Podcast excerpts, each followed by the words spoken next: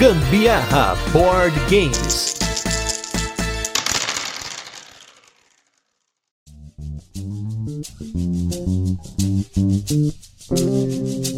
A relação do indivíduo com um hobby é algo que constantemente a gente acaba discutindo até lá no grupo lá dos nossos apoiadores do Gambiarra. Hoje mesmo, antes da gravação desse cast, a gente estava discutindo o que é hobby, o quanto você precisa se adentrar no hobby que você tem para que ele realmente seja um hobby, ou mesmo quanto você se dedica a uma atividade ao ponto dela se tornar um hobby, ou mesmo uma profissão, ou até mesmo algo que você só quer fazer de forma casual. E para falar um pouco sobre a relação do indivíduo com o nosso hobby de jogos de tabuleiro, se é que a gente pode chamar esse hobby de hobby, e também a relação do indivíduo com a comunidade a partir do momento que você começa a frequentá-la. Estamos hoje aqui com duas pessoas que estão há muito tempo aqui na nossa vida de criação de conteúdo e acabamos nos conhecendo justamente por criar conteúdo, fazer parte dessa comunidade. Então, do meu lado esquerdo, eu chamo ele que é um dos caras que mais participou até hoje aqui do Gambiarra. Ele que começou com a gente quando a gente conversou a primeira vez, ele tinha seus 500 inscritos e hoje tá com quase 20 mil inscritos no canal Boards Burgers, Sandro Campagnoli. Tudo bem, Sandro? Fala pessoal, bom dia, boa tarde, boa noite para todo mundo aí. Um prazer estar voltando aqui nos podcasts do Gambiarra aí, né? Foi sensacional, um prazerzaço, Gustavo, estar junto aqui com você de novo, principalmente para poder discutir temas assim, né, filosóficos aí como esse, que eu gosto muito, muito quando a gente leva aí a discussão mais para esse lado um pouco mais, é, né, pensativo, para até a gente poder tomar decisões futuras, né? Então, tô muito feliz por estar aqui. Muito obrigado, um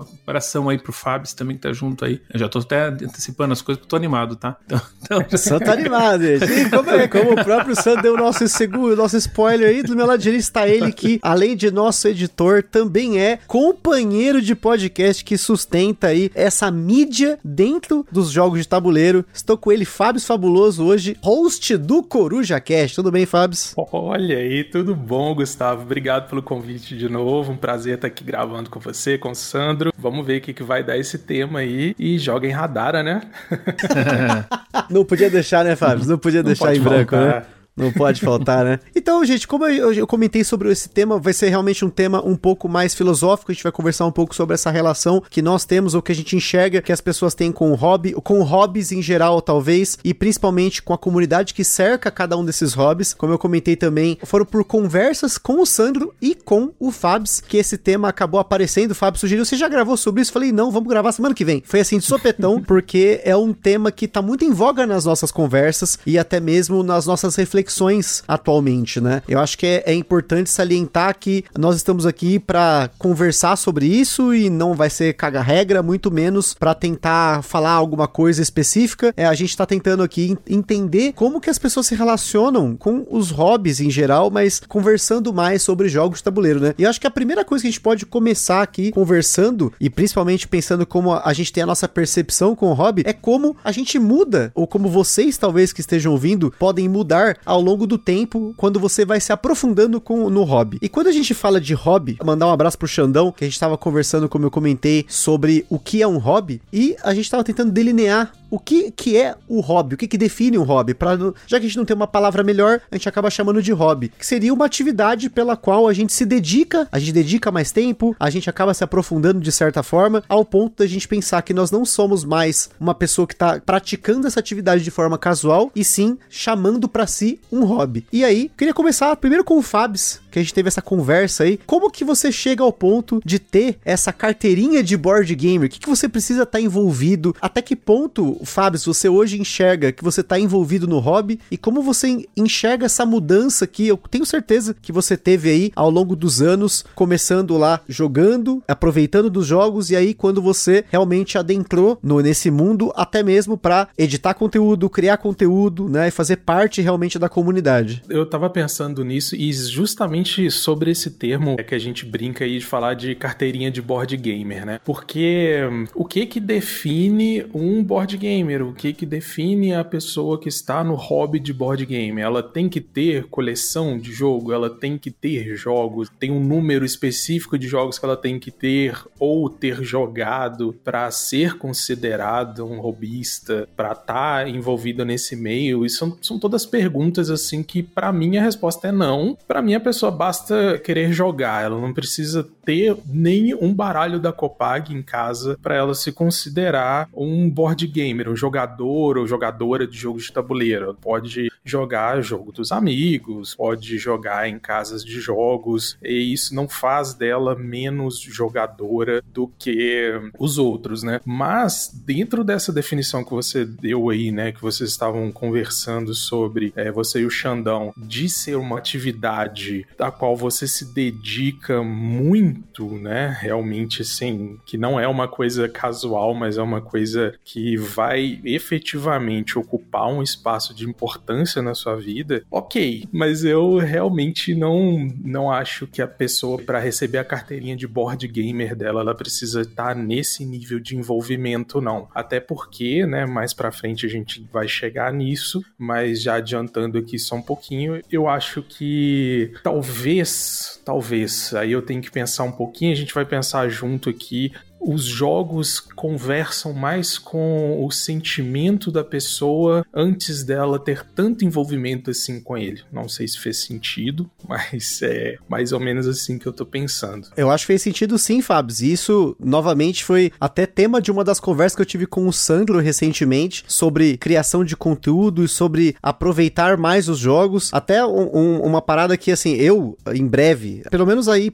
na data desse cast tá saindo, talvez já tenha acontecido mas eu estou planejando fazer uma grande venda e não estou luquitando, tá, gente? Mas sim melhorando a minha relação com os jogos que eu consumo. E na verdade isso foi inspirado em parte aí por algo que o Sandro também fez recentemente. Porque acho que assim como eu, o Sandro também, mais até do que eu, recebe muitos jogos e a gente tem numa frenesi aproveitado dos jogos, claro, para poder fazer os conteúdos e muitas vezes jogar. Mas será que essa nossa relação mudou ao longo do tempo e isso não se tornou algo tão legal? Será que não, não está na hora hora da gente enxergar os jogos como nós deve, deveríamos enxergar, que seria para prazer e não simplesmente um amontoado de caixas, né, Sandro? É, é, legal, né, vocês comentarem isso, porque eu tô justamente numa fase de reflexão, acho que é o segundo momento de reflexão dentro do hobby que eu tô tendo dentro da minha vida já, mais de 15 anos aí jogando, né, desde as antigas e tal. Primeiro momento, acho que muita gente acompanhou, até no cast aqui do próprio Gambiarra, a gente já comentou, conversou bastante, que foi aquele primeiro período que eu fiz aquele desafio do 116 jogos, né? Muita gente ouviu sobre isso. Tem até o primeiro vídeo do Boards Burgers lá no nosso canal no YouTube. É, é essa foto comprovada lá de eu jogando 116 jogos. Bonitinho, porque tinha que ser comprovado. Tinha que ter auditoria bonitinho, né? Que eu ia cumprir aquele desafio. Que durou 10 meses. Eu tive que jogar 116 jogos diferentes que eu não tinha jogado na minha coleção. Ou seja, eu consegui, imagina, cheguei a um ponto tão tóxico de conseguir ter 116 jogos sem jogar na coleção de tanto que eu comprava, comprava, comprava e não conseguia jogar os jogos, né? Então, desde aquele momento que eu consegui fechar aquele desafio, eu melhorei muito com relação a isso. Com relação ao aspecto consumista, sim, eu melhorei. Hoje o pessoal até tira sarro, não, mas e como que tá? Tá quantos jogos sem jogar hoje? Bastante, tá? vou dizer que tá com mais de 60. Só que a diferença é que eu não tô mais comprando esses jogos, né? Então é, é diferente, né? Do que eu, eu, antes eu gastava e comprava e consumia absurdamente, né? Então é diferente a relação hoje, né? Então hoje você pega, você pode jogar um jogo e tudo mais, mas você não tá gastando como eu gastava, por exemplo, posso até comprar ali uma coisinha ou outra e tal, mas é, antigamente eu chegava aqui em casa seis, sete jogos por semana, né? E jogos para completar a coleção de jogos que eu não, não viria mesa, né? Ou não jogaria, simplesmente pelo fato de completar coleções, né? Então isso é, é extremamente tóxico, até o ponto que eu tive que pegar minha esposa, me deu aquela, né, aquela brecada, não, calma aí, então agora você vai, né? E agora o que acontece? Agora vai chegando os jogos, né? Eles vão se acumulando, mas é tudo para geração de conteúdo. Então eu vou jogá-los mais cedo, mais tarde, né? Para gerar esses conteúdos. Então eles vão, eles vão ser jogados. Mas então não existe aquela pressão como antigamente de dinheiro que foi gasto, bem gasto, né? A gente tá falando de jogos às vezes de muito próximo a mil reais que você gastava, né? E você não tinha nem, nem pensava em jogar, né? E tudo mais. E aí você tinha que recorrer aos amigos aí para poder dizer que jogou e tudo. Então era uma, uma relação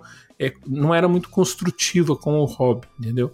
Por isso que foi feito aquele, aquele desafio. E agora eu tô vivendo uma outra época, que é uma época mais calma, e uma época que eu fiz justamente, já falei com o Gustavo, né, durante essas semanas, que é a relação minha com os jogos, né? Ou seja, então essa relação, é, ela não tem que ser, agora cheguei a esse ponto, mas essas coleções que eu tenho, né? Qual que é o objetivo dessas coleções? Além de ter o prazer de ter uma coleção, né? Então quem, quem é robista tem uma definição de hobby, né? E outra definição de colecionador. Elas não caminham necessariamente juntas. Então eu comecei a analisar isso falei, pô, é bem isso, né? Porque eu sou do hobby de board games, mas eu também sou colecionador. E muito, eu sou colecionador de muitas coisas na minha vida. Não é só com os boards, né? Tenho a coleção de guitarras, né? Eu tenho coleção de, de DVDs, eu tenho coleção de CDs, eu tenho coleção de tudo, tudo que eu gosto. Eu, te, eu gosto de ter coleções, né? Então eu falei, mas, mas não, não, tá batendo muito, isso não tá muito certo, até porque quando você começa a analisar a tua vida financeira e começa a fazer uma análise um pouco mais inteligente, né? Do aspecto de dinheiro de investimentos e tal, eu comecei a, a voltar um pouco, porque eu já fui muito ficcionado. Para variar, também fui colecionador de, de,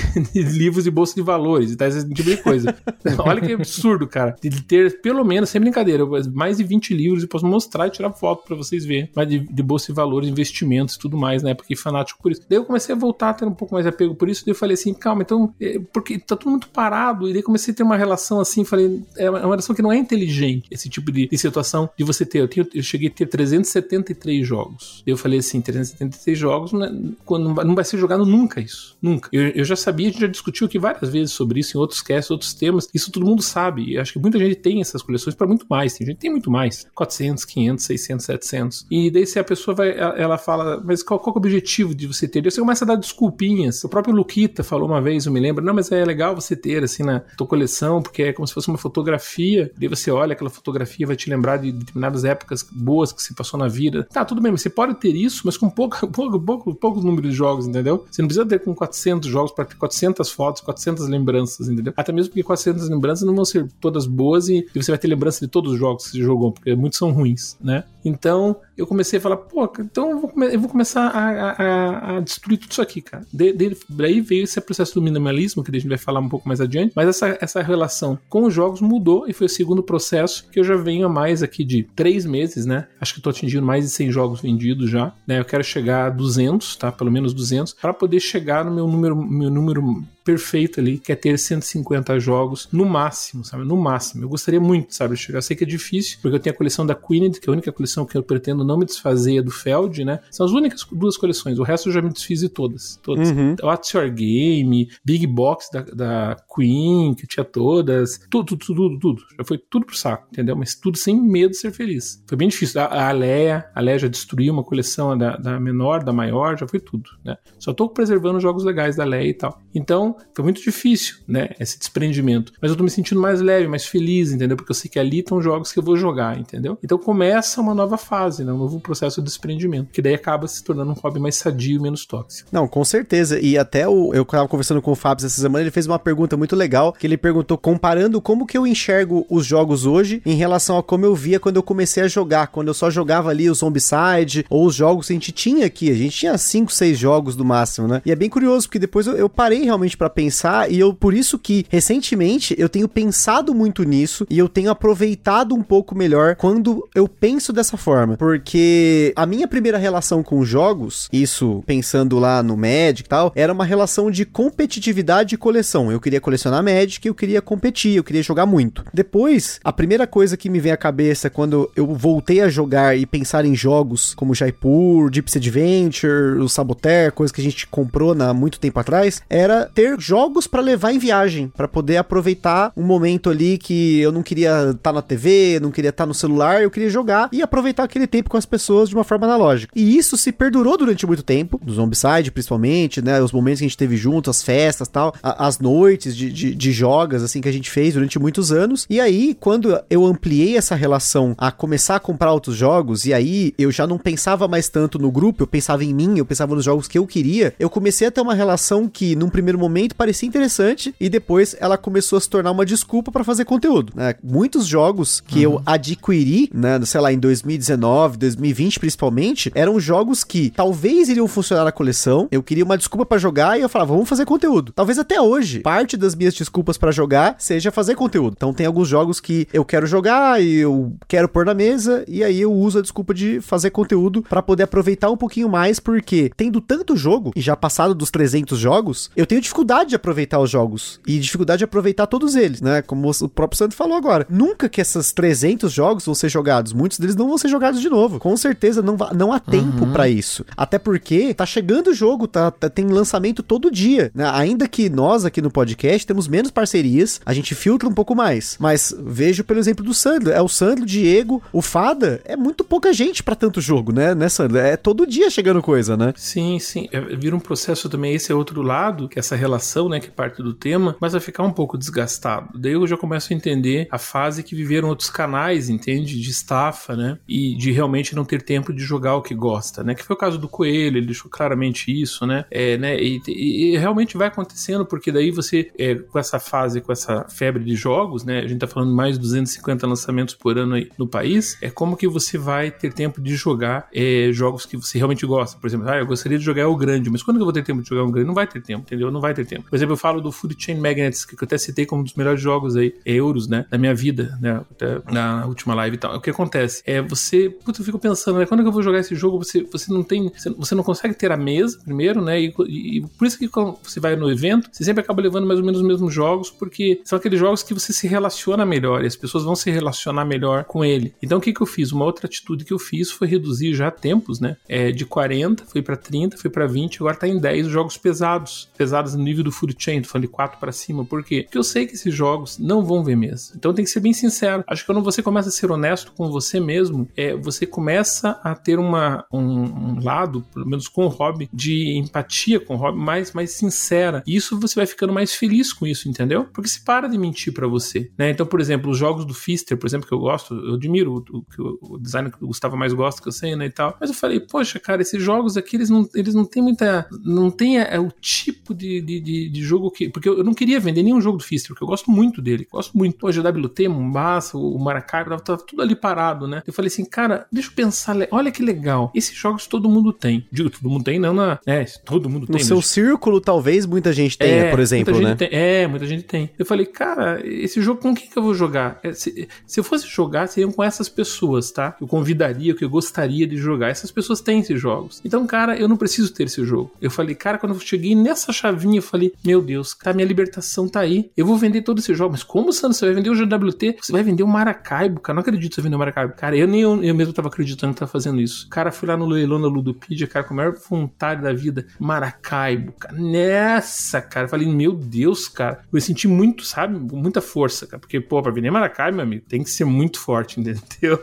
Porra, minha amiga. Coloquei ali o GWT ali, pau e falei, cara, vou porque eu tinha certeza. Não seriam jogos que eu levaria para evento. Eu acho que as regras passam do limite de explicação que eu gostaria de dar em evento. Queria me divertir em evento. Então, para ensinar pessoas novas, eu digo, por isso que eu cito evento. Então, eu jogaria, eu jogaria com o Diego ali, jogaria com a galera ali, da nossa galera ali e tal. Então, então, o Diego já tem, todo mundo já tem, tá cansado de ter todo mundo. Então, beleza, eliminei tudo isso aqui. E comecei a manter jogos assim que tem muito apego aqui dentro de casa, entendeu? Que daí vem um outro aspecto importante, que é a questão da, da tua relação de vida com os board games que nem eu sempre falo para você, Gustavo, se você, Carol, pensa em ter filho um dia na vida, o tempo de vocês que pode ser escasso, me falou que agora tem umas mudanças na vida de vocês, você tá com foco em outras coisas, né? Saúde, um monte de coisa e tal. A gente uhum. já vê que já tá diminuindo esse tempo. Daqui a pouco, cara, você vê filhos e tudo, daí, meu amigo, acabou, entendeu? Esse tempo vai para 30% a menos, no mínimo, 40, 30, 40% a menos. E daí a tua relação com os jogos vai mudar completamente de novo, entendeu? Então, eu acho que a nossa vida ela vai vivendo de ciclos e você tem que saber fechar muito bem esses ciclos, entendeu? Eu, eu na minha empresa, soube, soube fechar um ciclo que está se encerrando agora, então tenho, eu tenho agora outro ciclo que está se abrindo e a gente tem que sabendo trabalhar. O hobby, ele vai acompanhando a gente à medida que a nossa vida vai seguindo, né? Então nós vamos passando por várias dificuldades, várias várias coisas, coisas legais, coisas ruins e tudo vai acontecendo, e o hobby vai se permanecendo ali. Teve, teve pessoas que vieram, vieram falar comigo durante esse mês, ah, Sandro, pois é, tô tendo dificuldades aí, né, com o que tá passando na minha vida e tal, vou, vou me desligar um pouco do hobby. Tipo você, né, acho que você vai falar em relação a grupos, então eu vou sair dos uhum. grupos, vou sair do sei o que e tal, mesmo, mesmo, mesma ideia, sabe? Que eu não tô muito bem da cabeça aqui com isso aqui e tal, coisa de vida, né, não é teu caso, mas é,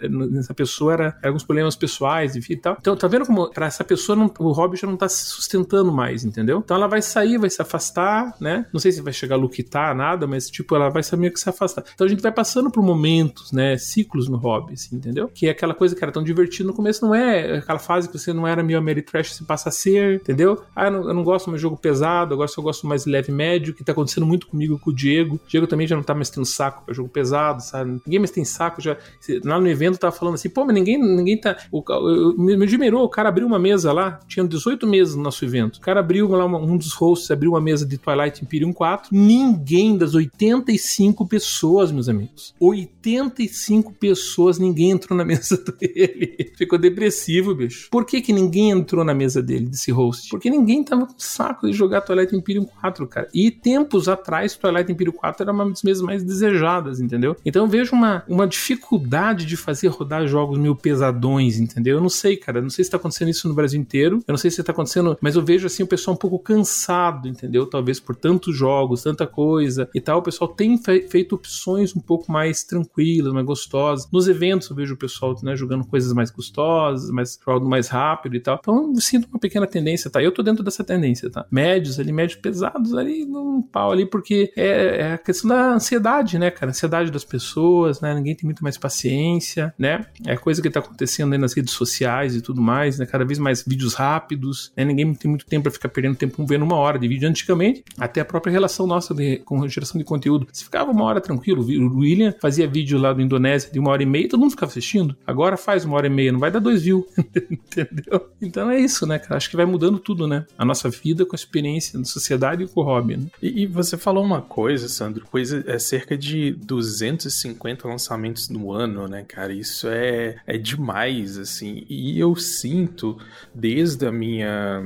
Do meu início, né, de quando eu entrei no hobby, foi 2015, 2016. E assim, de lá para cá mudou bastante como eu. a forma como eu vejo os jogos, assim. E o principal é que com esse número que o Sandro falou de 250 lançamentos anuais, parece que eu tô com uma espécie de, de síndrome de tolerância, assim, sabe? Que uhum. antigamente, no início, um, dois jogos bastavam e muito. Eu tenho uma experiência, uma história com o Takenoko. A uhum. gente jogava aquele jogo tantas e tantas Olha, vezes no final de semana. Caramba, era, era uma outra coisa, sabe? Era uma outra vibe, era uma, uma relação completamente diferente. Hoje eu me vejo comprando um jogo novo. Obviamente eu não faço isso mais, né? Mas praticamente eu comprava um jogo novo por semana, sabe? Nossa, nossa, semana que vem eu quero chegar com esse jogo que é diferente nisso. Não, não. Aí jogava com a galera. Nossa, agora eu quero experimentar esse aqui. Aí eu via outra novidade, falava, nossa, vai ser divertido jogar jogar com a galera, esse outro uhum. aqui. E aí eu ficava nessa de comprando um jogo, jogo, jogo, jogo e contando com as pessoas para jogar, né? Que também a vida adulta, cada um tem seus corres e aí de repente nem todo mundo vai ter tempo para jogar com você mais, nem todo mundo vai querer jogar todo fim de semana porque seus amigos não são obrigados a compartilhar da mesma empolgação, né, que a gente tem com o hobby, né? Então eles uhum. vão querer fazer outras coisas, sair, vão querer querer, sei lá, ir pra piscina, fazer qualquer outra coisa. E a gente tem que aceitar isso. E eu queria até trazer aqui um poema de Manuel de Barros, porque quando o Gustavo falou que a gente ia gravar esse tema, eu lembrei de um filme que eu assisti, um documentário sobre ele, e olha só que coisa interessante. Ele começa assim: O rio que fazia uma volta atrás de nossa casa era a imagem de um vidro mole que fazia uma volta atrás de casa. Passou um homem depois e disse: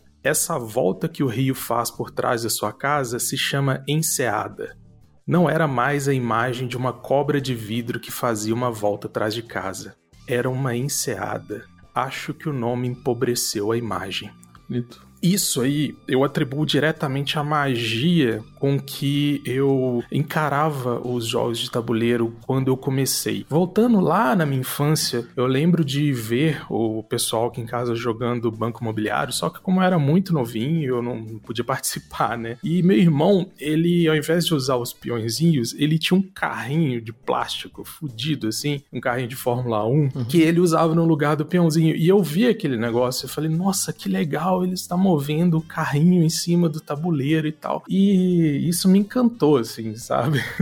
Uhum. E eu, depois, né, que eu comecei a entrar no hobby, comecei a descobrir essas coisas, o pandinha que comia o bambu, o jardineiro que fazia o bambuzal lá crescer e tal, eu ficava assim, gente, que, que mágico, que bacana, né? Olha só o que, que é isso que tá acontecendo aqui. O pandinha foi lá e comeu o bambu e tudo. Nossa, isso para mim não tinha preço sabe? É, e citando Manuel de Barros de novo, né? Ele fala nesse documentário uma coisa assim: a poesia que é explicada deixa de ser poesia. Aí começa a ser prosa, começa a ser influenciada pela razão, e a razão é a última coisa que deve entrar numa poesia.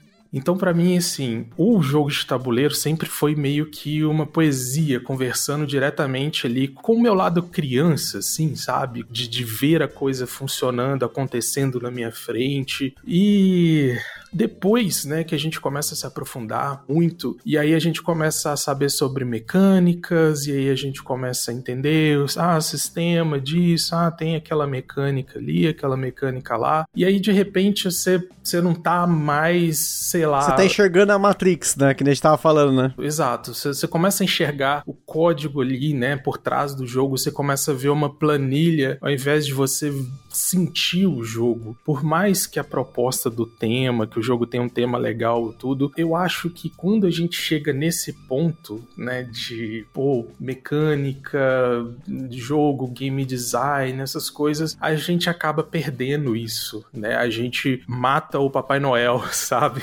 Uhum. A gente a, a, acaba com a magia do Natal, com aquele lado criança que lida com os jogos ali, passa a enxergar uma coisa mais mais mais seca, talvez, sim, né? Eu não sim. vou dizer que é pior, porque existe um prazer também em conversar uhum. sobre esses assuntos, né? Uhum. Mas não, não é a mesma coisa, né? Você não está enviando mais um, um, agente seu em uma missão, você está alocando um trabalhador. É o caso do, do Manuel de Barros e a Enseada, né? Poxa, era muito mais legal quando era uma cobra de vidro mole, né? Agora é uhum. é só uma enseada. É legal essa relação, porque enquanto os jogos são mágicos, porque ele traz essa magia, né? Você falou bem do, do Takenoko, né? Que é um jogo super mágico, assim. E quanto os jogos eram escassos, você tinha poucas opções, você usufruía melhor de cada uma das opções que você tinha, né? Hoje, uhum. como eu falo 250, mas acho que é muito mais, tá? Porque na verdade a gente tem aumentado muito o número de lançamentos a níveis absurdos. A gente foi, foi na Spoiler Fest da Galápagos aí, onde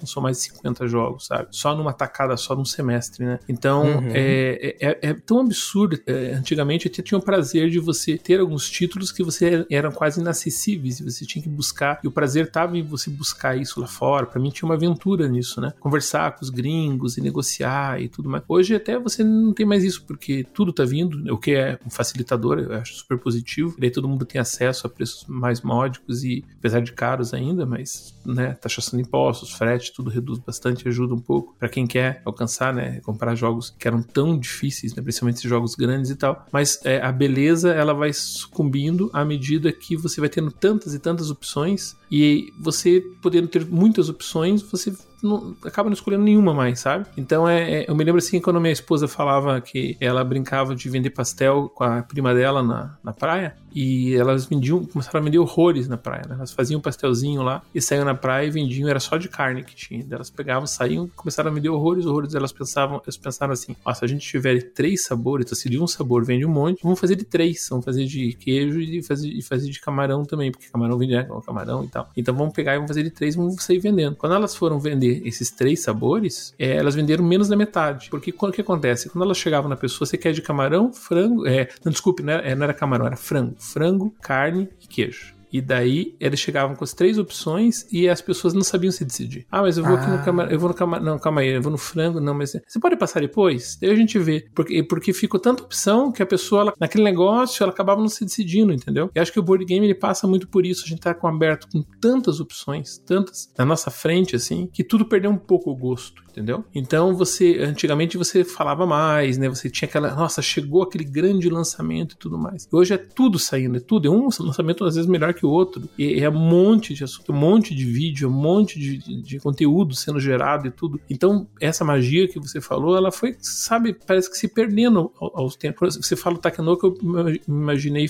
jogando Stone Age, por exemplo, né? Era tudo tão maravilhoso, assim, né? Aquela questão do tempo das cavernas lá, e toda aquela construção, né? E todo aquele, aquele, aquele cenário aquela alimentação, ali você casava, tinha um filhinho, né? E você ia lá coletar ouro, daí para construir as cabaninhas e tudo. Então tinha uma magia por trás daquele euro ali, né, que tal. E era, era um jogo super inacessível, você ia jogar, você ficava namorando aquele jogo, de você conseguia o jogo e tal. E hoje o jogo, basicamente, né, sucumbiu, assim, apesar de ser um grande clássico e tal, mas ele também, né, é, deixou de ser, assim, é, namorado pelas pessoas, assim, né. Então hoje as pessoas querem sempre cada vez mais, né. E quando o aspecto técnico que você falou, que ele talvez ele seja gostoso de falar, mas ele te, tira um pouco aquele aspecto é, apaixonante do negócio, né, porque quando você começa a falar tecnicamente das coisas, é, perde um pouco o romance, o lado romântico, né. E quando perde o lado romântico, você vai perdendo um pouco o lado gostoso do hobby, né, na verdade. E daí chega nesse aspecto que a gente estava falando de lutar, de vender, de tentar ser um pouco mais racional no nosso lado, na nossa relação com o hobby, entendeu? Quando a gente chega nesse tipo de papo, é porque a coisa já não tá mais romântica como a gente gostaria, entendeu? Então por isso, isso. que daí eu cheguei a essa análise e falei assim, eu gostaria de olhar para minha coleção e estar apaixonado por esses jogos e não olhar esses jogos e talvez um dia eu vá jogar esses jogos, entendeu? Então, como,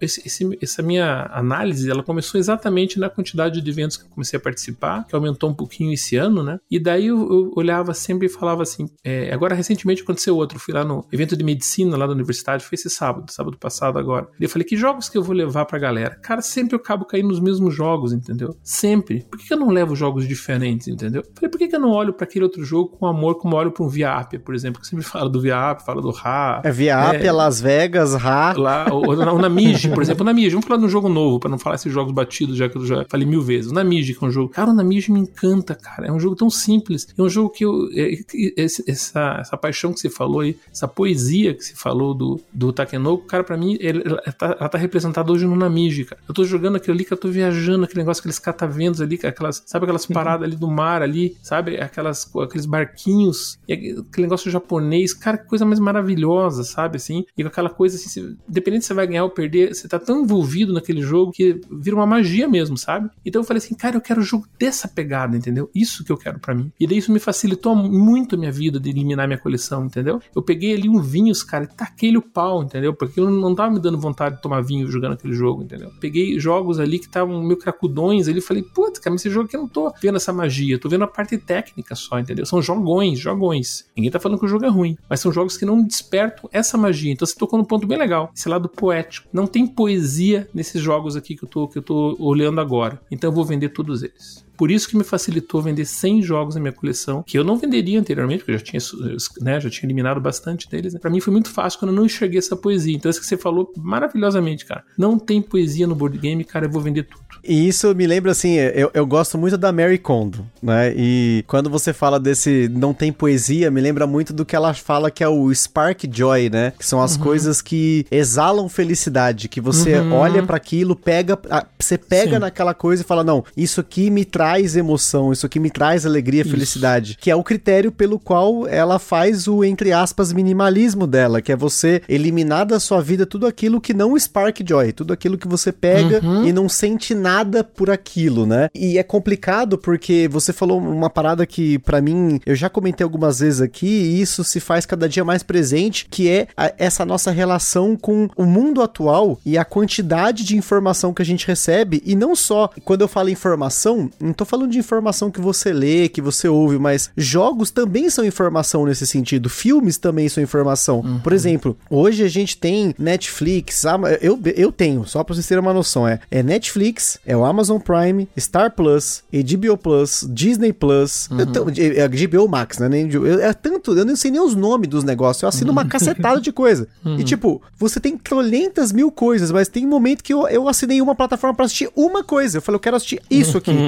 Porque a gente é bombardeado, assim, eu acho que poucas pessoas sabem, mas eu já tive coleção de filmes, né? Você falou de DVD, de CD. Meu pai hoje tem coleção de, de CDs, isso é outra história, mas eu já tive coleção de filmes. Eu cheguei a ter mais ou menos uns dois mil filmes. Caramba. E de todos esses filmes, eu cheguei a assistir uns 1800 por aí. Uhum. Eu, só que assim, eu escolhia os filmes que eu queria colecionar e eu assistia esses filmes. E eu falo, tipo, tinha uma relação interessante com eles, porque uhum. eu podia ir atrás desses filmes e eu escolhia os que eu queria. Hoje em dia, eu tenho disponível nível milhares de filmes, facilmente, a um clique. Se eu chegar agora aqui e ligar minha televisão, eu tenho trolentas plataformas que eu posso clicar aqui e tá disponível um monte de filme. E aí, muitas vezes eu me vejo com um momento que para mim é um dos maiores desperdícios de tempo que às vezes a gente faz, que é parar para escolher um filme. E isso para mim é a pior coisa que tem, uhum. porque a gente sabe que tem um monte de filme lá, mas tem um monte de filme que eu não quero assistir, tem um monte de filme que eu já assisti e aí às vezes a gente quer assistir um filme novo e aí fica nessa indecisão que gera às vezes meia hora, 40 minutos, quando eu vejo eu tô puto. Porque eu não escolhi nada. Esses 40 minutos já podia ter assistido um filme, entendeu? Uhum, isso me deixa uhum. muito nervoso. É uma das coisas que me deixa mais ansioso hoje em dia, é isso. Eu ter tanta coisa disponível e não conseguir escolher. E pô, isso pode, isso acontece muitas vezes com os jogos aqui, uhum. porque eu tô com 300 jogos aqui e eu se eu quero escolher alguma coisa, se eu não tenho nada em mente, eu acabo me uhum. ferrando, porque eu fico nessa, tipo, ah, e aí a gente volta pros mesmos jogos. Aí cai nisso que você falou. Cai uhum. no, que no, no, seu caso o HAL, Via Apple, Las Vegas, o, agora o Namiji, vão voltar sempre pros mesmos jogos. Aqui a gente tem voltado muito para as vazas. E é, é até por isso que vezes, eu já recebi. Alguma, algumas pessoas já mandaram pra gente, pô, vocês estão falando muito de vaza, todo cast você fala de carteado e tal. Por quê?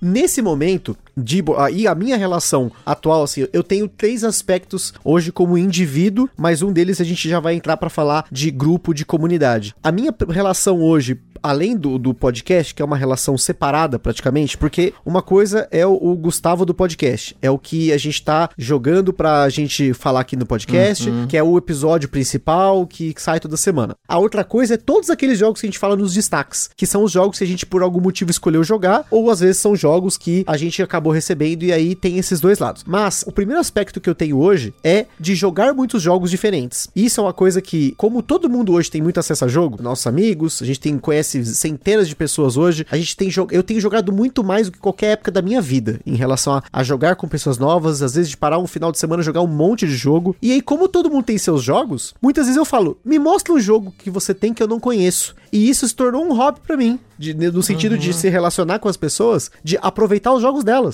Fala assim, legal, você, você tem jogo. Esse, é, há uns dias aí, da data desse cast já vai fazer um tempo, né? A galera queria jogar o Game of Thrones Card Game, que é um jogo antigo. A gente nem mal sabia a regra direito. Falei, vamos jogar então. Põe na mesa, vamos jogar. Porque é um jogo uhum. que eu não conhecia. Eles queriam jogar e eram, tinham memórias boas com o jogo. Eu falei, vamos jogar. Por mais que eu não tenha gostado do jogo, a gente jogou. Então, tipo, foi legal, porque foi uma experiência. Eu recebi uma informação nova. E isso uhum. culmina naquilo que eu comentei no episódio de 4 anos, que a gente já tá com mais de 650 jogos jogados, assim, diferentes jogos. E vem, eventualmente, acho que um ano ou dois no máximo, a gente vai chegar nos mil jogos jogados. Porque é uhum. é tanto jogo que as pessoas têm que, se elas não estão aproveitando, a gente incentiva elas a aproveitar. Então, eu às vezes vou para os eventos da galera tal, e eu nem levo meus jogos. Porque se as pessoas têm, elas vão querer jogar, elas vão querer mostrar. Às vezes as pessoas estão com esses cento e, e, e poucos jogos sem jogar. Vamos jogar legal. Às vezes é um jogo que eu já joguei, eu quero ensinar, porque é uma relação que eu tenho com o que antes era o Gusta, que queria jogar o mesmo jogo muitas vezes. Hoje, por ter dificuldade, eu deixei isso de lado e falei, vou abraçar aquilo que tá ao meu alcance, que é poder Sim. jogar muitos jogos e jogar o quanto puder, que é que é esse é, acho que seria o primeiro ponto. O segundo ponto que eu tenho hoje é essa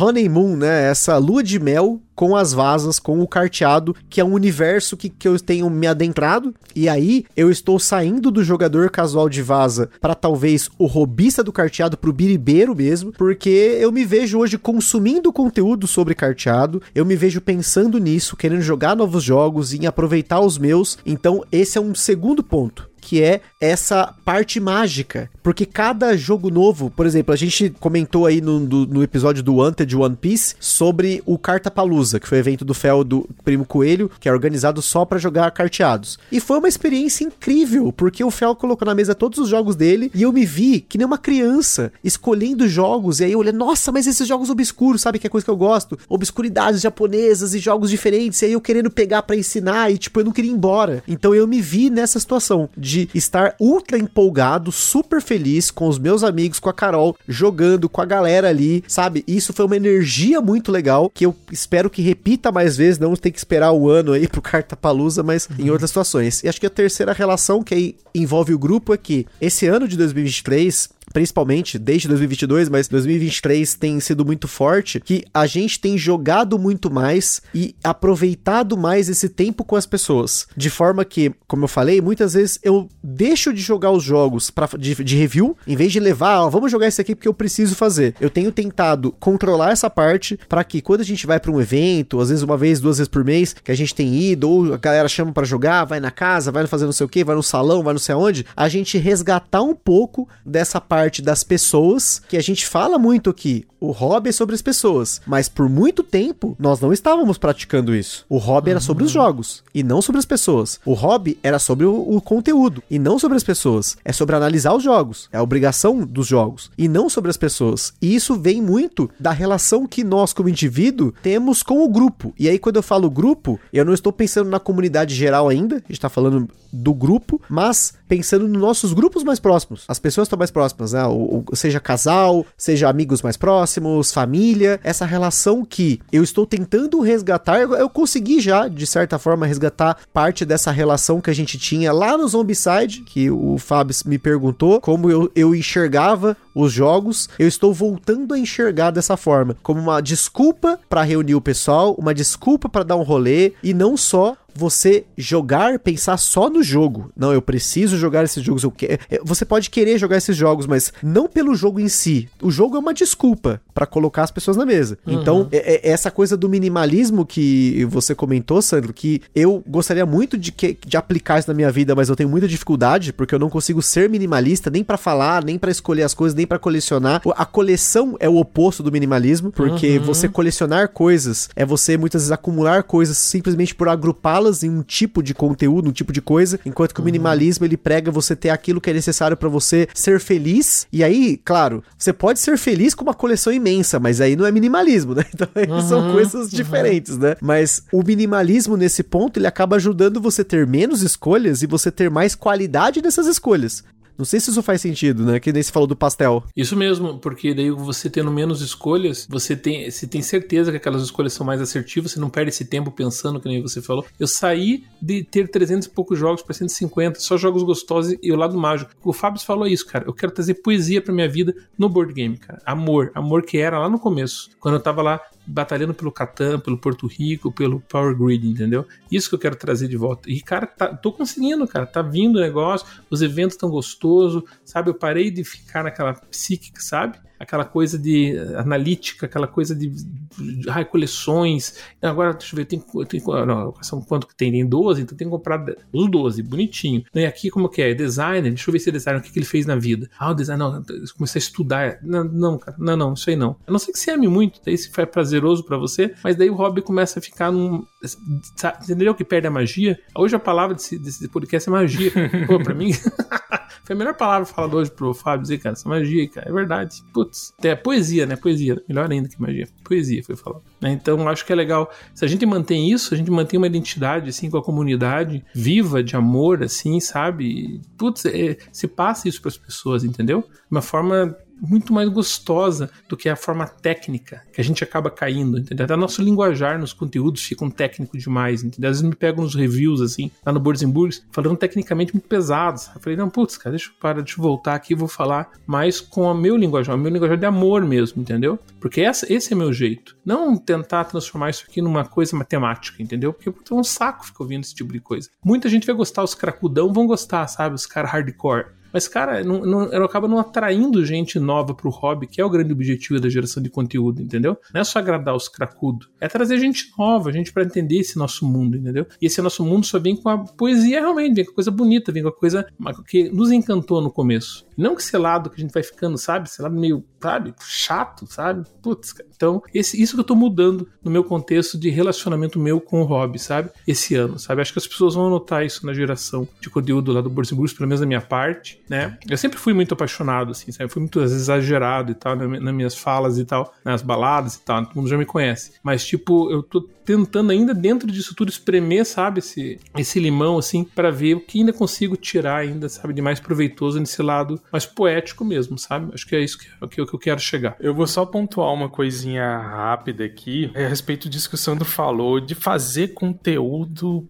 pra pessoa que já tá ali no hobby há uhum. muito tempo e também tá conversando aquela mesma linguagem ali de é, da Matrix de novo, né? Uma coisa que eu reparo, né? Às vezes a, a gente se pega quando vai falar sobre o jogo para alguém, alguém pergunta, nossa, esse jogo aí como é que é? é aí eu come... às vezes eu, eu, começava a soltar mecânica como se fosse feitiço de Harry Potter, assim, saca? É uma alocação de trabalhadores com deck building, com movimento ponto a ponto, com ponto de ação, e aí entra aqui, cara, é tipo, ninguém é obrigado a entender essas coisas. A pessoa que tem tá começando agora, ela não vai entender essas coisas. Ela vai botar o, sei lá, o, o seu conteúdo para rodar e não vai entender o que, que você tá falando, sabe? Uhum. Bicho, não adianta a gente sempre ficar nessa profundidade, assim. É, assim, analogia is my passion, né, cara? Porque eu falo umas besteiras às vezes que o pessoal me zoa, mas eu gosto de, de imaginar, assim, como esse lance do, da, do, do board game como, sei lá, uma, uma praia, né? Você tá ali na superfície ali do mar e tal, aí você tá vendo o pessoal feliz, jogando bola, criança na boia,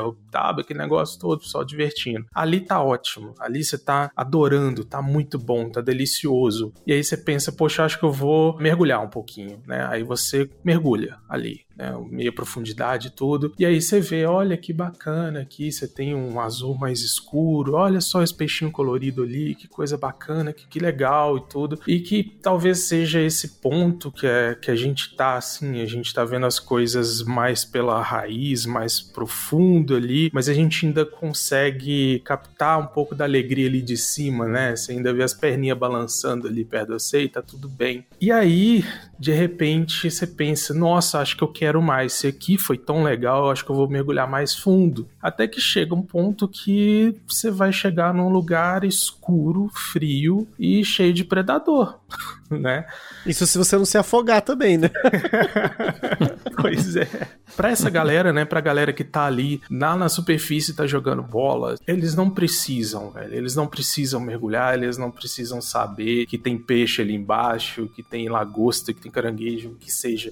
Eles estão felizes jogando jogando a bola deles lá em cima, eles estão felizes batendo papo, jogando água na cara do outro, e tá ótimo, sabe? E eu nem sei se, se eu tenho, se eu recomendaria isso para alguém, sabe? De falar assim: olha, que tal você ver um pouquinho sobre mecânicas, aprender um pouquinho sobre isso, sobre aquilo? É tipo aquele filme, o Bird Box, né? Eu não quero forçar ninguém a, a, a ver uma coisa que eu tô vendo, que é essa, que, essas questões mais profundas, né? Mais técnicas, porque isso pode tirar um pouquinho do prazer da pessoa, igual tirou para mim, né? Hoje eu amo os jogos de tabuleiro, mas eu sinto muita, mas muita falta de como eu via antes, muita mesmo. Sabe que acontece, Fábio? No meu caso especificamente, assim, para qualquer hobby que eu tenho, eu sempre acabo querendo saber como as coisas funcionam. E isso para tudo, né? Para filmes, eu estudei roteiro, eu fui estudar cinematog parte cinematográfica, eu, fui, eu cheguei a fazer roteiro para filme, porque eu queria estudar aquilo, eu queria entender como que saía do papel pra tela. E a mesma coisa quando eu sempre gostei muito de mangá, e aí eu tentei aprender a desenhar, eu fiz aula, sabe? Tipo, eu comprei livros sobre isso. Então, tudo que eu faço na minha vida, eu acabo querendo saber como faz. Quando eu digo quando o que eu faço, é que eu gosto, né? Sei lá, mais uhum. recentemente aí eu tenho feito academia. E aí o que, que eu faço? Eu vou estudar sobre isso, vou estudar sobre biomecânica, vou estudar sobre fisiologia do movimento, essas coisas assim. Então, assim, eu sempre tive essa tendência de ser mais xarope, de ir mais a fundo. Então, então, quando eu começo a ver isso, eu também começo a ver quando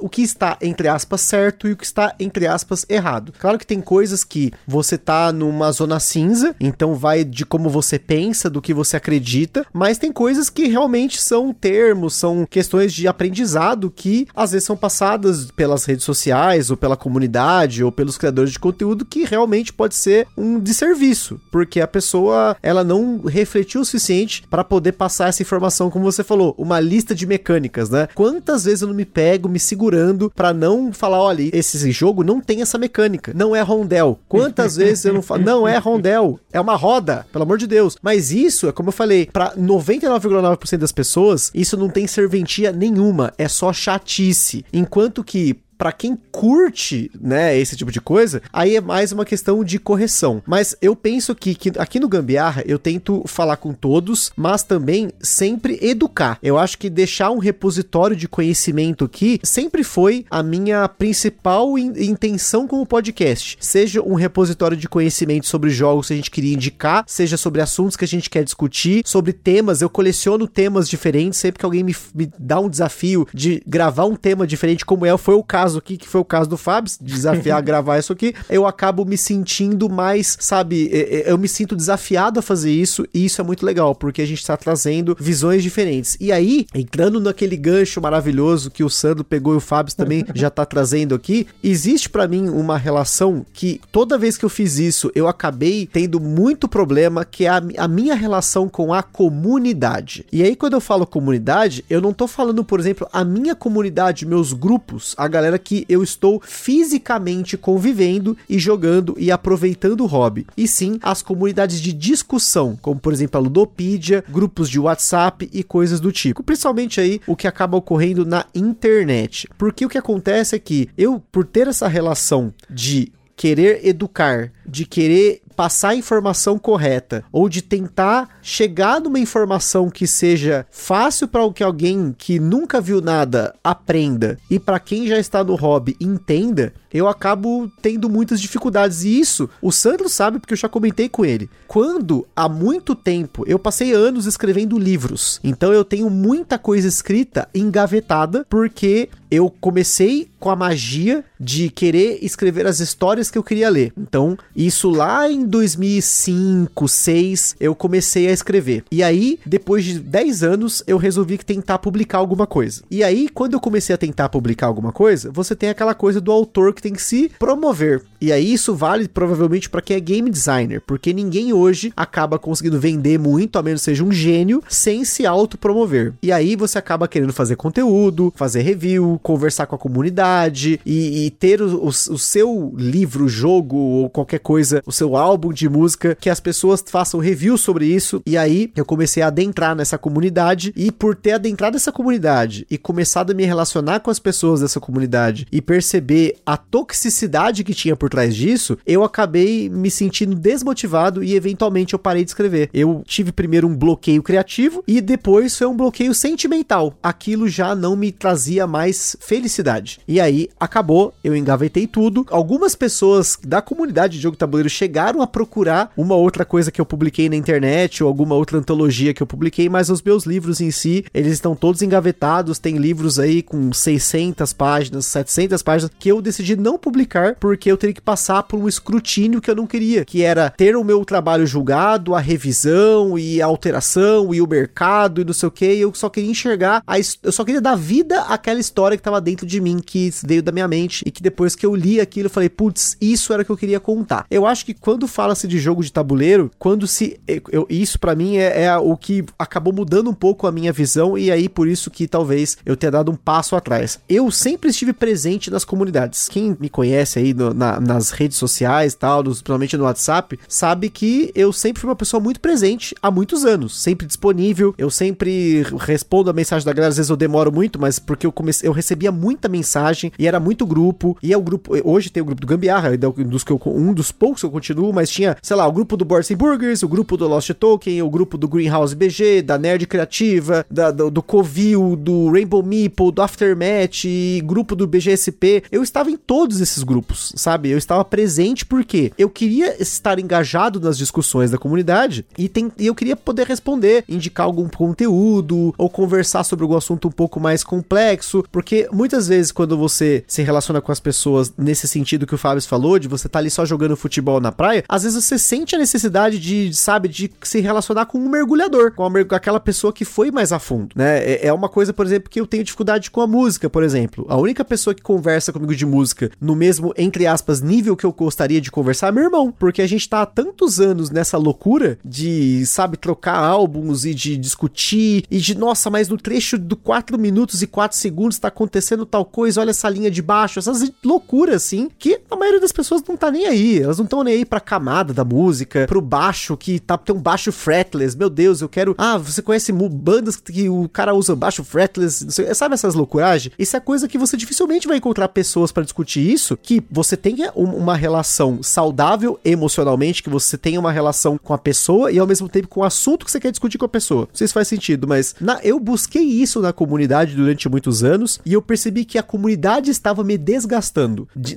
as discussões já não eram mais saudáveis, eu já estava tendo problemas na hora de conversar, porque quando você tá na internet é tudo muito fácil, porque você pode falar o que você quiser na internet. Você digitou, deu enter, apareceu a mensagem para todo mundo. E muitas vezes você pode até apagar a mensagem, mas a mensagem ela pode ser entendida de forma parcial, ela pode não ser entendida, ela pode ser distorcida. Então eu comecei a, me, a enxergar a comunidade e, e, digo, não é todo mundo, tá? Mas às vezes pessoas, algumas pessoas são mais presentes com uma toxicidade que estava me intoxicando, porque a gente falava-se mais de, a gente reclamava mais dos jogos, reclamava das produções, reclamava das reclamações e reclamava dos preços e ai porque eu, esse mês eu comprei 12 jogos, mas esse jogo aqui veio sem o plastiquinho que embrulhava o, as cartas, por exemplo. Sabe, essas coisas começaram a me incomodar um nível que, poxa, lá atrás eu só tinha o Zombicide, que a gente imprimia missão e as, a caixa dos personagens tá rasgada. E hoje eu tô aqui perdendo meu tempo discutindo por que que um baralho não veio embalado no plástico.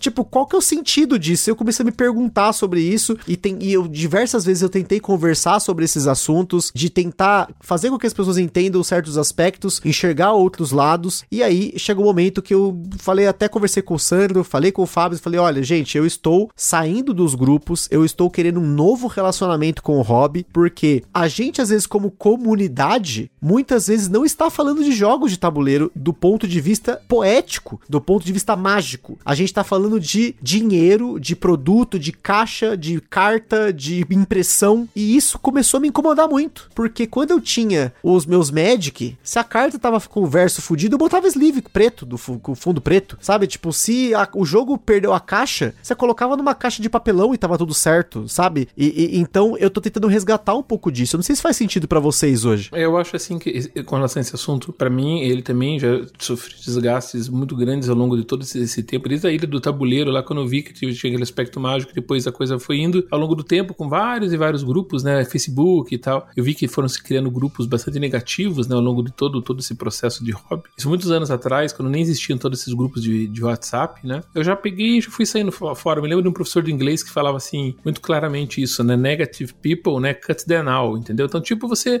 tem que simplesmente, a partir desse momento, assuntos negativos e coisa, quando começa a ir para uma, uma pegada negativa, você tem que sair fora. Não adianta, porque você não vai ganhar nenhum tipo de discussão e não adianta você também colocar mais na fogueira e não adianta também você tentar defender determinados aspectos porque não vai se resolver nada, entendeu? Então, eu nunca entrei nesse tipo de discussão. Dificilmente você pode me ver em grupo, eu sempre estou ali, sempre num aspecto mais positivo, ali brincando com a galera e tal. Quando começa esse tipo de discussão, né, discussões mais críticas e tal, é, eu já, já, nem converso mais, nem falo mais nada, porque eu acho que não vai levar muito, é, não, vai somar muito, entendeu? A minha posição em determinadas coisas, até porque daí você vai sofrer até determinadas críticas ali, porque tem pessoal que vai defender sim, pessoal que vai defender não. Então, não, eu acho que não agrega muito. E você acaba se desgastando, é uma energia que você gasta que não vai somar nada pro teu dia, entendeu? Então, eu, eu, eu acho até interessante que várias pessoas sofrem de tanta ansiedade que elas, eu acho interessante, elas querem sair dos grupos, né, muitas vezes, não no teu caso, que o teu caso é diferente porque envolve outro aspecto, né? Mas tem pessoas que são ansiosas pelo próprio número de mensagens, né? Então elas saem pro número de mensagens. Para você ver como os grupos são nocivos para a maioria das pessoas. Elas não querem ficar no grupo, por mais que elas queiram é, apoiar o canal, ou queiram alguma coisa, elas não querem ficar naquele, no grupo que tem muitas mensagens, né? Que tem muita circulação de mensagens, 300, 400 mensagens diárias. Que, engraçado, né? Porque você pode chegar no final da noite, apertar um botão e pronto, correu a última mensagem, você não viu nada e pronto. Mas a pessoa fica ansiosa com, aquele, aquela condição das mensagens borbulhando durante o dia, ela quer acompanhar, ela quer acompanhar o que está acontecendo ali, por mais que ela não faça parte daquela discussão, entendeu? Então acaba sendo nocivo para essa pessoa. Então o recomendável é realmente que saia dos grupos e tudo mais, né? Se faz, se faz mal para essa pessoa, né? Eu nunca tive problema, para mim pode ter um milhão de mensagens, não tem problema, eu só não vou ler e vou pular para a última mensagem pronto, tá de boa. Mas entrar nas discussões em si, eu já não acho saudável, entendeu? Porque não soma mais. E principalmente porque esses assuntos que estão sendo discutidos hoje, eles já foram discutidos mais de 30, 40, 50 vezes ao longo desses 15 anos, entende? Os assuntos sempre são os mesmos, sempre são os mesmos, entendeu?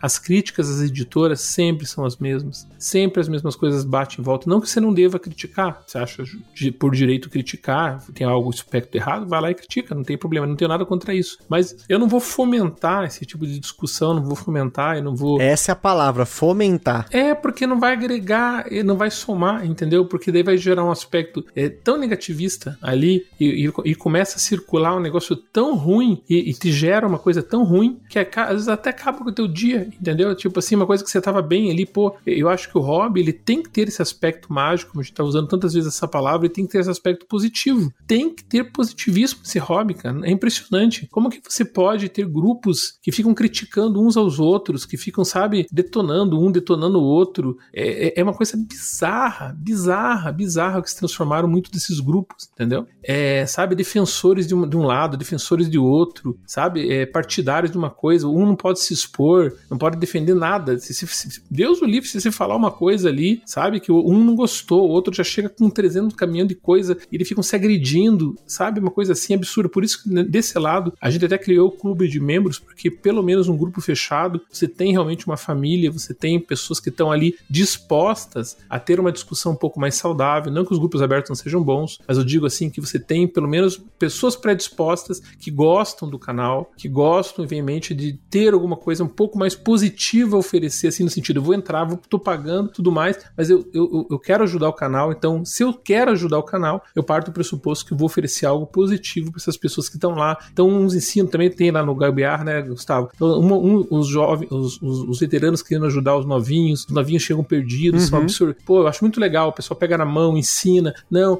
às vezes perguntas tão iniciantes, né? E o pessoal não, não tá nem aí, o pessoal vai lá e ajuda, não, pega aqui, entra nesse link, você vai aprender e tal. Ninguém é então, é discriminado ninguém por não é discriminado, saber, por tá, né? É, ninguém é Enquanto em grupos, muitos grupos abertos, eu vi pessoal entrar e ó, cri, cri, cri o tempo todo, ninguém tá nem aí, sabe? Todo mundo tá pensando só no seu, né? Então, então tipo, eu então acho que é legal essa ideia. Eu também saí no final de ano, no, eu geralmente faço isso no final do ano, né? No final do ano eu saio, pelo menos 5, 6 grupos sempre eu saio no final do ano, né? E faço essa limpeza, né, e tal, eu vejo ali o que que soma, o que não somou durante o ano, o que que é positivo, o que que é legal e tal. Mas é, realmente a gente tem, tem esse aspecto de ansiedade das pessoas e tal, e o que não pode somar. Então eu acho assim, tudo, tudo, por isso que a gente tá conversando muito sobre isso hoje, né? O que dentro do hobby não soma, desde um jogo, desde um aspecto, eu tava até brincando, né, que eu tava, eu tava vendo um seriado a, não sei se vocês viram, tem uma chinesa que ela mostra lá uns hábitos de boas maneiras lá no, no Netflix, eu acho, né? E dela tava falando do Feng Shui, né? Das táticas lá e tal, né? Tudo que é quebrado na tua casa você tem que arrumar, né?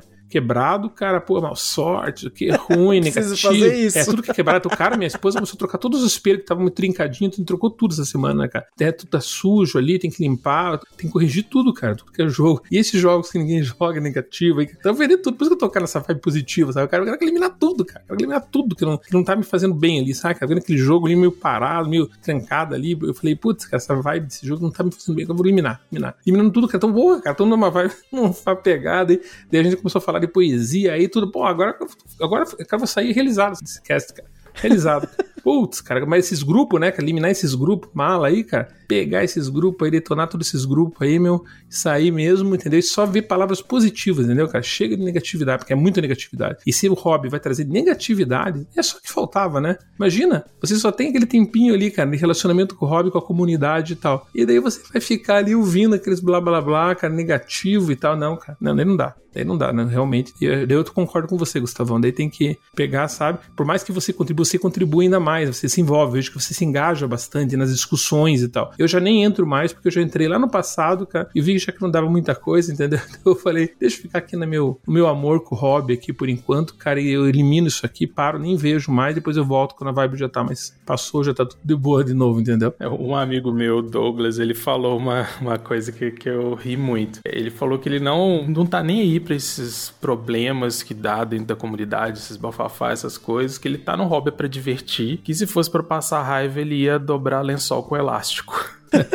que raiva, Realmente. pior. Agora eu fiquei com raiva. E eu, assim, eu, eu não tô em nenhum grupo, assim, sobre board game também. Eu comecei a apoiar o Gambiarra e fiquei muito feliz quando eu vi que o Gustavo tem um grupo lá pra quem quer se manter dentro do, do informado do que tá acontecendo no podcast, mas não quer é, o bate-papo ali, não quer interação, então tem um grupo só de aviso. E eu, é uma prática que, assim, eu vejo que muita gente tem feito isso. É, canais, né, no Telegram, às vezes que no WhatsApp tem que fazer o grupo, né, e proibir os, né, e limitar os comentários. No Telegram tem os canais, então é uma comunicação ali que acontece para quem quer receber, é um feed, né, para quem quer receber as notícias ali. Mas o problema do, do grupo é que a gente não escolhe, né, com quem que a gente vai conviver lá dentro. E, e por muitas vezes, eu que sou muito, muito intenso, assim, né, para não falar bobo mesmo, e acabo falando muito, e acabo às vezes até falando coisas da minha vida ali dentro do grupo, assim, e pô, eu não faço ideia de quem tá do outro lado. Eu sei que tem muita gente legal, muita gente boa, mas tem muita gente que tá lá, às vezes nunca mandou mensagem nenhuma, e tá lá e tá vendo o que eu tô mandando lá, e sabe-se lá o que, que a pessoa vai pensar a respeito ou vai fazer a respeito. Então, no grupo a gente acaba tendo contato com um, tipo de pessoa que acho que aí em todo hobby vai ter, né? Que é aquela parte escura e fria do, do, do mar, né? Que a gente tava falando. Que às vezes a pessoa ela vai. Vamos, né? No português, claro que a gente tá acostumado a falar, é cagar regra mesmo, né? Inventar regras onde não, não deveria existir, onde o conceito deve ser puramente subjetivo, da, do gosto pessoal, deveria ser livre. As pessoas deveriam ter liberdade de viver o hobby, de vivenciar o hobby como elas bem entenderem, sem serem criticadas, enfim. Mas quando você mergulha fundo, você vai encontrar essa galera. Tem um caso que o Gustavo falou de música no início, aconteceu comigo uma vez, porque eu sempre gostava de ficar tocando guitarra e tudo, mas eu não sou um cara que manja de teoria musical nem nada. Eu tenho um ouvido bom e é isso, sabe? E aí às vezes eu ficava gostando de tocar e eu cheguei para um cara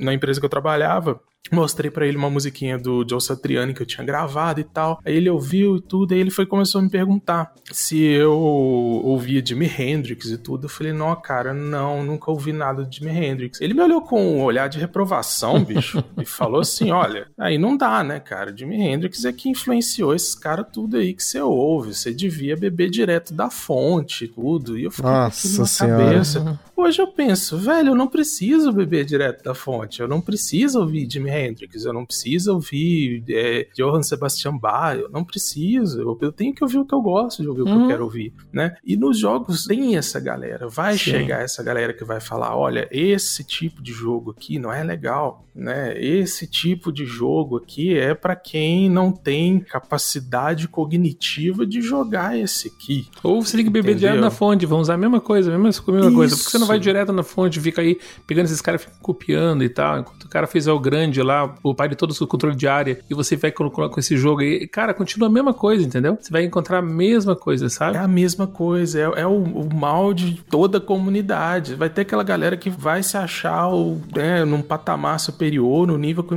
de conhecimento superior, a ponto de apontar o que é bom e o que é ruim, né? E, e é isso deixa a coisa chata. Esse jogo é para iniciante, tá ligado? Ah, isso aqui é só para iniciante, tá ligado? É, quer, quer ver um vício que todos nós temos temos ou já tivemos, que é, é muito automático isso, é muito automático. É que às vezes a galera vai falar de um jogo, aí fala assim: ah, esse é um jogo muito leve, bem simples, mas é muito bom. Aí você pensa, pra que esse mas? Saca? Isso, tipo, se o jogo é leve, isso. é simples, por que, que tem que ter um mas é muito bom? É, não precisa. É, é, né? se formou, é, na, na, comunidade tem, tem um. É, ficou um estigma assim de parece que jogo leve, jogo médio, é, não é um jogo para tantos. Você não tem que ser tão inteligente para jogar, como se xadrez fosse um jogo muito difícil.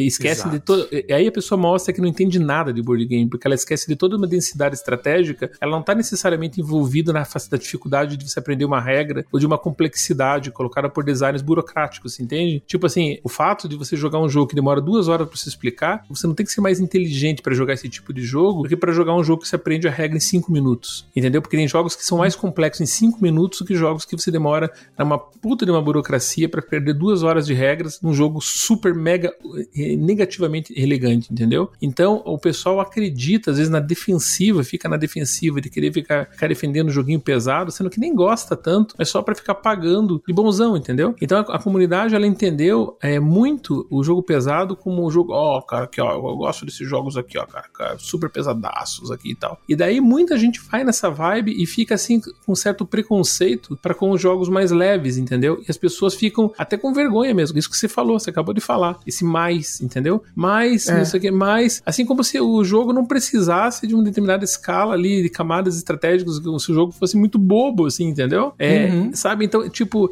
é, essa negatividade que eu falo, essa falta de, de, sabe, de beleza do hobby que ele vai sendo nesse contato da comunidade com o dia a dia, de pessoas que ficaram extremamente tóxicas, entendeu? Que ficaram. É, é, até inúmeras pessoas tá assim. Essa relação que até o Gustavo tava falando comunidade, essas pessoas que ficam cagando regra, essas pessoas que ficam criticando todo mundo, sabe? Ficam se julgando. São pessoas, às vezes, que acabaram de começar no hobby e estão cagando regra pra tudo que é lado, estão se achando os bonzão, entendeu? Tão, então eu acho engraçado porque é, eles vêm com uma, uma, uma carga pesadíssima, não é uma carga de negatividade tão grande. Por isso que eu falo assim, mas você acha que vale a pena perder tempo, pessoal, com esse tipo de pessoa? Não vale a pena. E o pior que essas pessoas são tão nocivas que elas acabam tirando muita gente do hobby, entendeu? Muita gente Tira. largou o hobby, muita gente falou: não aguento mais isso aqui, cara. Eu não aguento mais, cara. Eu vou parar, tenho que dar um tempo. Eu não aguento mais isso aqui. Ou, ou saem dos grupos. Eu não aguento essa pessoa tá no grupo. Essa pessoa tá no grupo. Eu vou ter que sair, cara. Me desculpe. Aconteceu comigo, sabe? Várias vezes a pessoa chegar assim: pô, essa pessoa não tá no grupo aí, cara. Eu vou ter que sair, entendeu? Então, tipo, sabe essas relações que ficaram do passado, assim, mal resolvidas, entendeu? Entre pessoas, sabe? Que se bicaram, sabe? Uhum. Ataques pessoais. Você vai em evento, você vê assim que a pessoa não se relaciona com a outra, sabe? Você fica assim, cada um no seu canto. Então, muita coisa negativa foi gerada nisso tudo. É só quando você entra, quando a gente entra na geração de conteúdo, a gente tem acesso a bastante informação assim no background das coisas. É aquele com esse, com isso aqui, com aquilo ali, com aquele ali. Você fala, cara, sério mesmo, uhum. existe tudo isso. E existe mesmo, sabe? Então você fala, gente, não imaginava. Parecia que é um, um conto de fadas o board game, entendeu? E quando você vai ver, cara, você fala, meu Deus, cara, sério que existe tudo isso? Eu falo, não acredito, cara. Então quando, quando eu descobri tudo isso, eu falei assim, cara, grupo, tudo, somando tudo, toda essa negatividade pesada que existe em todas essas vertentes que a gente tá falando, cara, eu falei, eu vou abolir tudo isso, cara, sabe? Então por isso que eu sempre tento levar uma vibe mega positiva nas baladas, sabe? Não vou ficar criticando isso, aquele, não sei o que e tal. A gente sempre tenta levar o máximo de positividade nessas. Porque o pessoal já tá na sexta-feira cansado, né, cara? Vai ficar a gente ali, ó, cagando regra, entendeu? E ficar falando isso aqui, né? Então vamos sempre levar positividade, sempre vamos tentar deixar um negócio bonito, um negócio, sabe? Sabe? Gostoso, sabe? Uma coisa positiva, sabe? É meu objetivo. Não só para com a comunidade, que é o relacionamento que o Gustavo tá falando, a nossa relação com a comunidade, mas com o próprio hobby nosso, nosso. Então eu quero jogo legal, jogo positivo, jogo que me traz felicidade, sabe? Pessoas legais lá dentro do grupo do Burns lá do, dos apoiadores lá do Burns assim como tem o apoiador do, do Gambiarra e tal, são pessoas que gostam da gente, pessoas ali tops e tal, não sei o quê. Os outros grupos não tenho nada contra, né? Tem muito grupo aberto legal, topzera e tal. Não são todos os grupos que são ruins, a gente tá falando alguns e tal, que a gente tiver mais, mais experiência, mas tem muito grupo legal também. Mas a gente ficar onde a gente realmente sente positividade e legal, cara. Eu me sinto bem nisso aqui. Né? Não só como hobby de próprio board game, mas acho que é com todos os nossos hobbies, entendeu? Uma vez, nunca me esqueço que o Gambiarra falou uma vez para mim, o Gustavo falou, né? Que ele teve também, né, Gustavão, que você teve também uma outra frente de livros que você gostava e tal, né? Que era a mesma uhum. comunidade, mesmo, mesmos problemas. Sim, foi porque eu, foi isso que eu parei, né, que eu falei. É, é, exatamente. Então, tá em tudo que é lugar, entendeu? Isso não é mal, mal do board game, né? Tá em tudo que é hobby, né? Se você entrar tudo é agora, é se entrar agora, eu gosto de home theater, por exemplo, eu gosto de tecnologia. Se eu entrar agora num grupo de tecnologia, vai ter lá o cara que é o bonzão, que é o rei do home theater, que sabe tudo. Tem, não, né, marca tem, não presta. É, é, isso não presta, todos é. os produtos são uma porcaria, entendeu? Aquela coisa, né? Enfim. É, esse,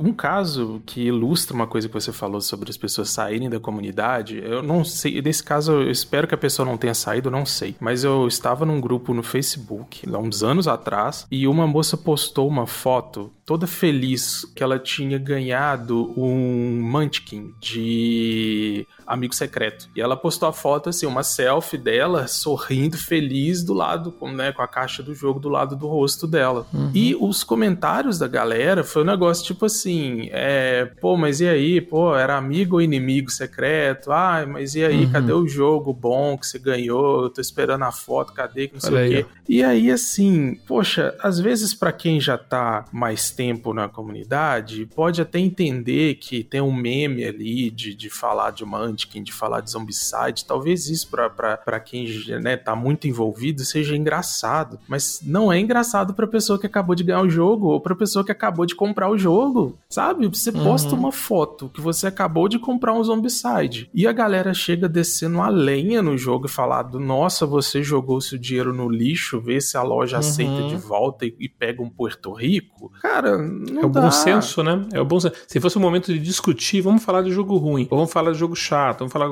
Cada um fala se o jogo piora. Sim, Tudo bem. Tem a é, é hora, é, né? Agora, agora falar de uma pessoa que tá, né, tá sorrindo, tá ali se divertindo. Então, tá vendo? Essa falta de bom senso, né, cara? É. é, é vai longe, é, complicado, cara. É complicado. Pois é. Não, realmente. E, e, assim, acho que pra gente fechar aqui esse pensamento aqui, gente, a, a, a nossa ideia aqui era explorar né, a nossa percepção, a nossa relação como indivíduo, com o hobby, com os jogos, com as coleções, com consumir, com a comunidade, com os nossos grupos, mas tudo no sentido de você também parar para refletir um pouco sobre isso. Aqui a gente sempre traz esses assuntos para muitas vezes a gente quer ensinar alguma coisa, a gente quer discutir alguma coisa, a gente só quer refletir sobre um assunto que tenha relação com os jogos. Veja que a, o nosso objetivo hoje aqui não foi analisar nenhum jogo, e sim analisar a nossa relação com eles, a nossa relação como um todo. Então, isso é uma coisa que eu sempre faço, eu sempre tento fazer, principalmente em momentos como esse que eu comentei no começo aqui do cast, que é um momento de ruptura para mim, em que eu estava tendo uma relação negativa e eu estava tentando entender o que que estava acontecendo, por que que estava me trazendo essa negatividade, né? E, e como o Sandro também fez essa reflexão de você parar quase que como o método Mary Kondo aí, de ver aquilo que te traz felicidade. E às vezes isso não é óbvio, tá? Isso não é óbvio, porque você enxergar o que traz felicidade muitas vezes não é você olhar para algo e ah, não, eu gosto daquilo. Gostar é uma coisa, trazer felicidade é um conceito um pouco diferente, porque às vezes você pode gostar de algo que não te traz felicidade, como por exemplo ter uma coleção imensa, que é o meu caso. Eu gosto de ter uma coleção grande, mas isso não me traz felicidade, porque isso me traz preocupação. Isso me traz pensar que o jogo pode mofar, eu tenho que cuidar do jogo, o jogo tá parado e eu queria jogar, eu tenho muitos jogos, então aonde eu vou guardar o próximo jogo? Porque tem jogos que eu quero comprar, porque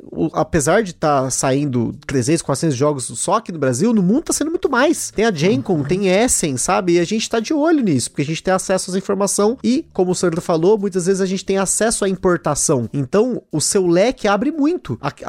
Assim, a gente tinha antes, tipo, no meu caso, né? Eu tinha acesso ao que tinha no eBay. Aí depois eu tinha acesso ao que tinha no Brasil. Depois eu comecei a ter acesso ao Miniature Market. E aí começou a aparecer mais coisa. Aí veio Tendamia. Então, tipo, quando você começa a abrir demais esse leque, você tem que tomar muito cuidado, porque é um caminho muito perigoso, né? De você querer consumir tudo e você ter acesso a tudo. Às vezes, quando você se restringe, você acaba se ajudando. Então, é, essa reflexão que a gente fala aqui não é porque, ah, não, quem, com, quem tem muito jogo tá errado, quem reclama tá errado e quem tá nas comunidades tá errado. Não, muito pelo contrário. Se você tá feliz com isso, se isso te traz felicidade, muitas vezes é uma. A, a, uhum. O reclamar, ele tira uma frustração sua, apesar de jogar nos outros, mas você é, curte isso, é a sua vibe. Então, legal. Talvez não seja a minha vibe hoje, talvez em algum momento pode ter sido. Então, a ideia desse episódio hoje para vocês é trazer essa reflexão, essa ideia para você parar e sempre refletir de tempos em tempos qual é a sua relação como indivíduo com aquilo que você curte, com as atividades que você faz.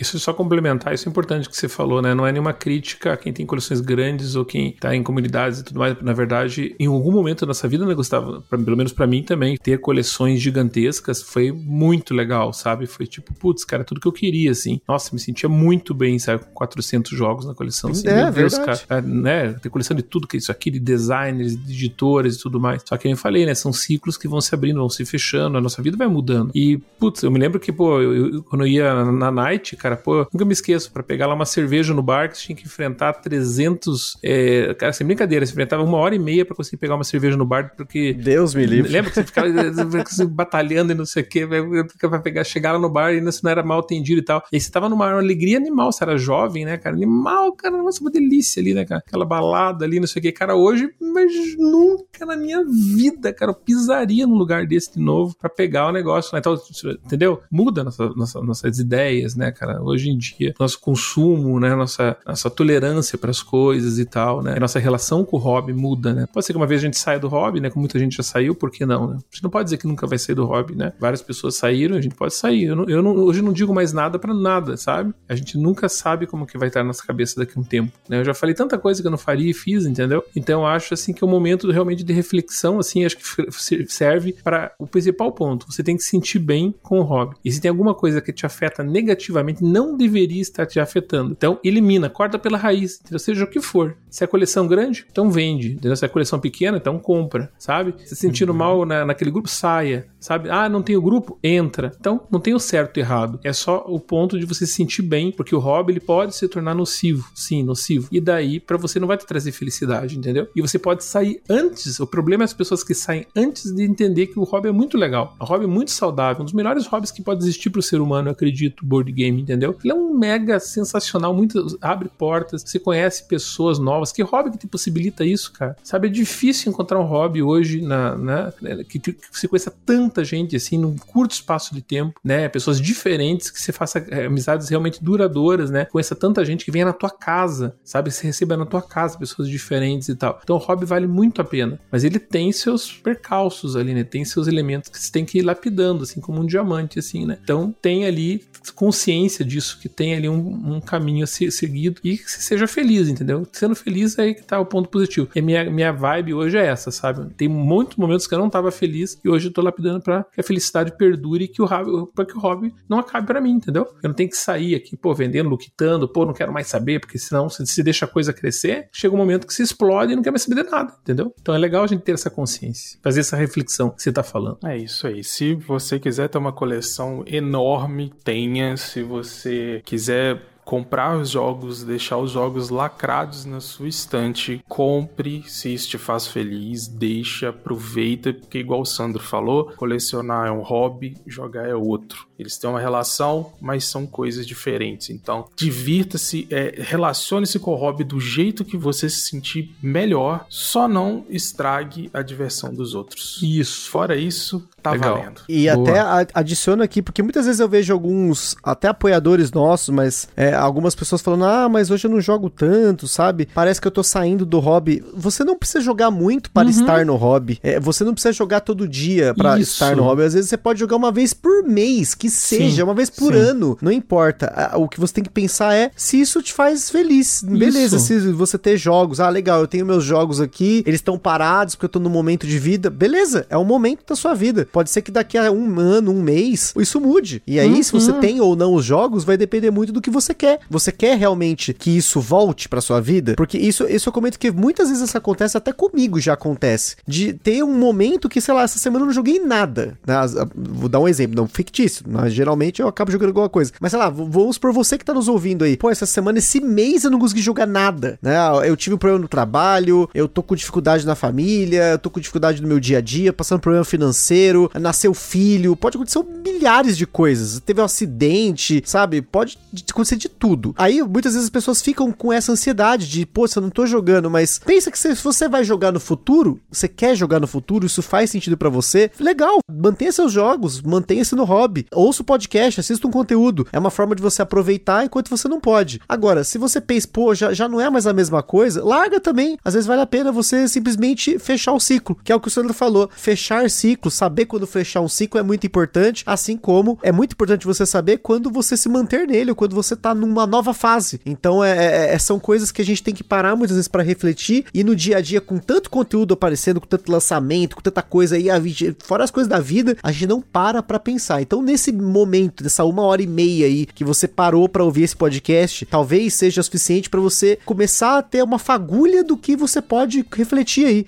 E, e, é, talvez seja esse, esse o, o gatilho que você precisa para você parar, porque se você teve esse tempo para ouvir esse podcast, provavelmente você vai ter esse tempo também para refletir em algum momento. Então, eu queria agradecer aqui o, o Sandro o Fabs por esse papo, porque são papos que a gente tem no nosso dia a dia que é muito legal trazer para vocês, por ser um tema completamente fora da casinha, completamente fora aí do que às vezes a gente espera ouvir aqui num podcast que fala sobre jogo, jogo, jogo, a gente tá falando sobre comportamento, né? E é isso aí, gente. Só tenho a agradecer aí, principalmente porque a gente teve uma discussão muito legal, muitas reflexões interessantes que eu espero que vocês tenham aí também. Então, mais uma vez aí, valeu Sandro, valeu Fábio. Tamo junto, Gusta. Obrigado de novo pelo convite. Sandro, foi um prazerão falar contigo, cara. Primeira vez que a gente interage assim, né? Opa! No tempo real, junto, né? ah, muito legal. É isso aí, galerinha. Muito legal. Agradeço o Gustavão também. Obrigado, Fábio. Valeu, um prazerzão aí sempre estar aí no Gambiarra. Muito obrigado aí. Valeu muito. Show de bola. Então é isso aí, pessoal. Espero que tenham curtido esse episódio. Se você não apoia o Gambiarra no Qatar, se apoia para você votar nos temas, mas esse tema não foi votado. Foi um negócio que surgiu e a gente falou, mano, vamos gravar e é assim que funciona. Então, espero que vocês tenham gostado. Aquele forte abraço e até a próxima.